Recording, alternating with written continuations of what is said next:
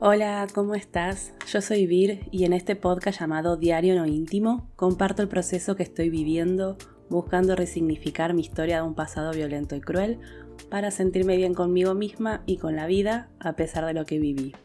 Conocer tus fortalezas y debilidades es una herramienta útil para comprenderte a vos misma y descubrir cómo podés mejorar tu vida. En este episodio voy a explicar por qué es importante identificar tus fortalezas y debilidades y cómo hacerlo.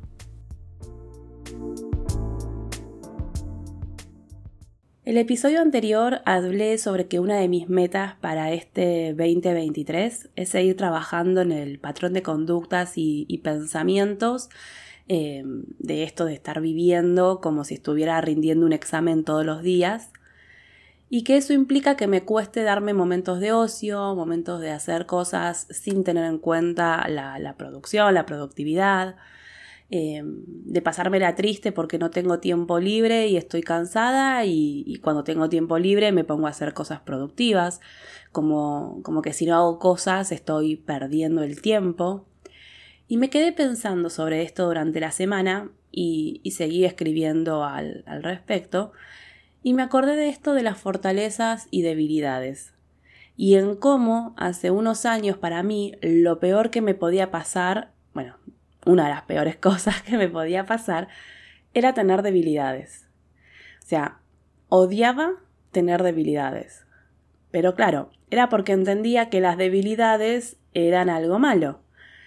Vuelvo a lo mismo, esta hiperexigencia de ser una alumna 10 y de siempre estar buscando la forma de agradar a las personas y hacer las cosas que esperaban de mí para que no tengan motivos para enojarse conmigo y, y así evitar un posible castigo.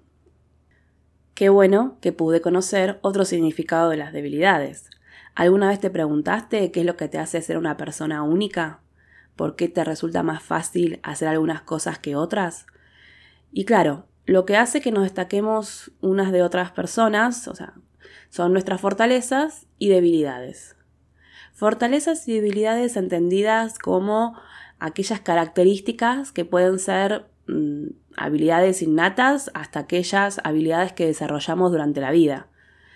Y identificar y comprender nuestras fortalezas y debilidades nos ayuda a mejorar nuestra vida y a alcanzar nuestras metas. Eh, reconocer e identificar tus fortalezas no solo te ayuda a saber qué cosas podés hacer bien, sino que también qué cosas te gustan hacer.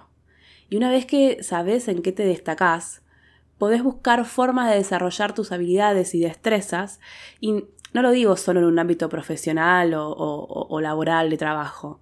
Las, fortalezas pueden ser habilidades sociales, mentales, físicas, emocionales.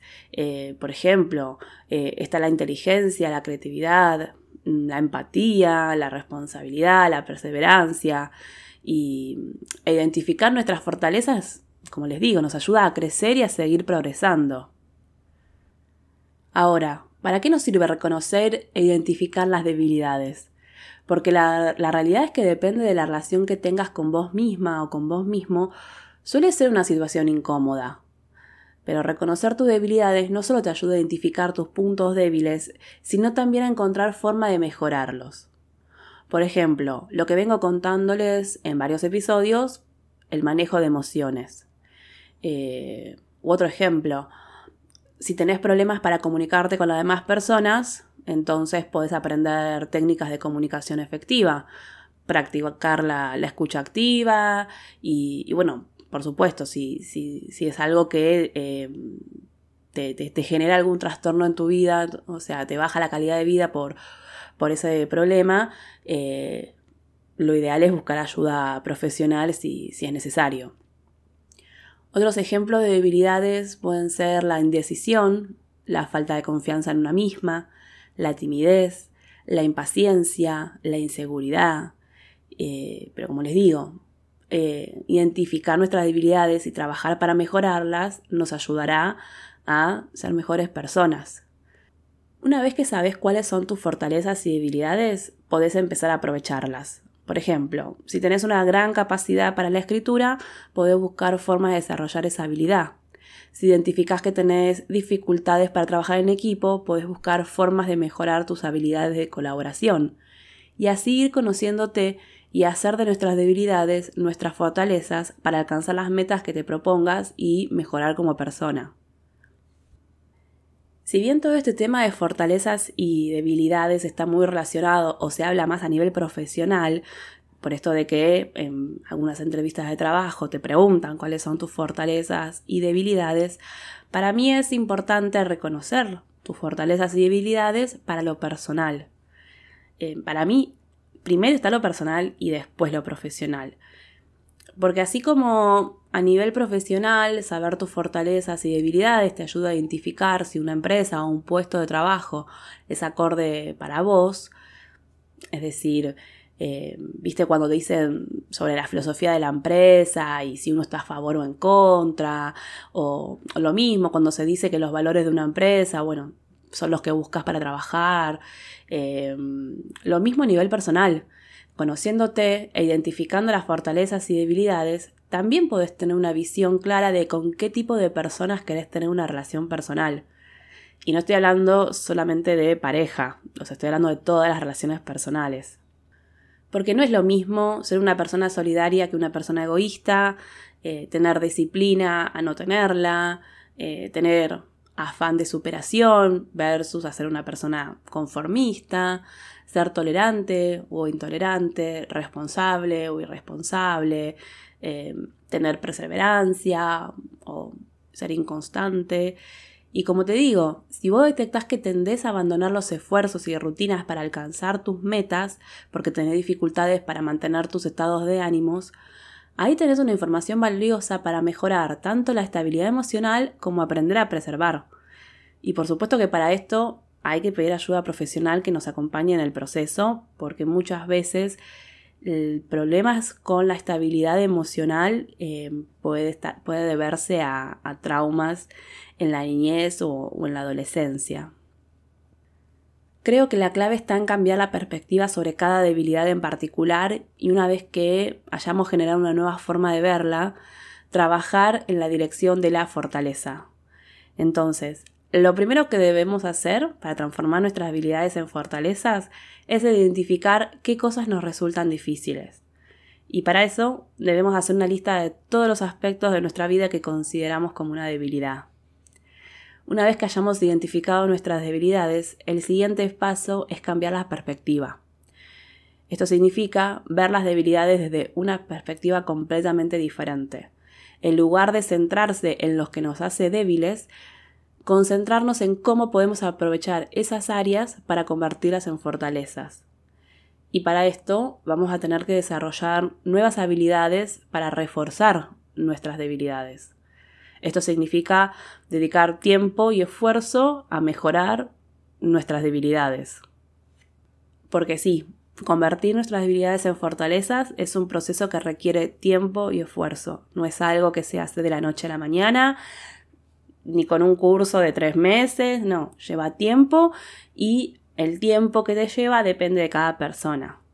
Pero para mí, el primer paso para poder reconocer nuestras habilidades es cambiar la perspectiva sobre las habilidades y verlas como una oportunidad para mejorar. Por ejemplo, a mí no me cuesta comer saludable, pero sí hacer ejercicio físico. Bueno, tengo que dedicarle más tiempo a crearme una rutina para hacer ejercicio físico que concentrarme en comer saludablemente. Y para eso debo apoyarme también en mis fortalezas, que mis fortalezas me ayuden a trabajar mis debilidades. Y como dije, todo esto es parte del proceso de autoconocimiento, entender y conocer tus emociones, deseos, conocer tus talentos, tus fortalezas, tus debilidades, tus limitaciones, también tus pensamientos, motivaciones, valores, creencias.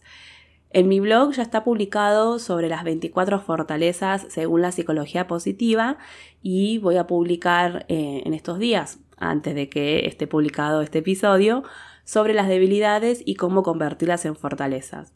Los links los vas a encontrar en la publicación con toda la información del episodio.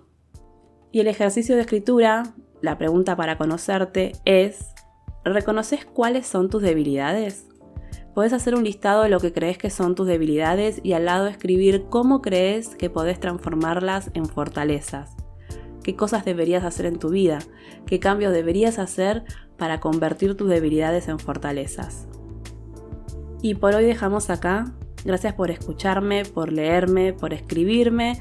Te recuerdo que me puedes escribir por mail a holavir.mehacebienescribir.com y podés seguirme en las redes sociales que me encontrás como me hace bien escribir. También te invito a que te sumes a mi canal de Telegram para enterarte de las novedades y si querés te podés suscribir al newsletter para recibir una carta mensual que escribo siempre a fin de mes. Este vendría a ser como el último episodio de esta temporada que empezó el año pasado. Mm, voy a tomarme dos o tres semanas de, descanso que, bueno, más que descanso es para reorganizar un poco y terminar de, diseñar y planificar lo, lo que quiero hacer durante este año. Gracias, muchas gracias. Nos vemos en el próximo episodio. Chao, chao.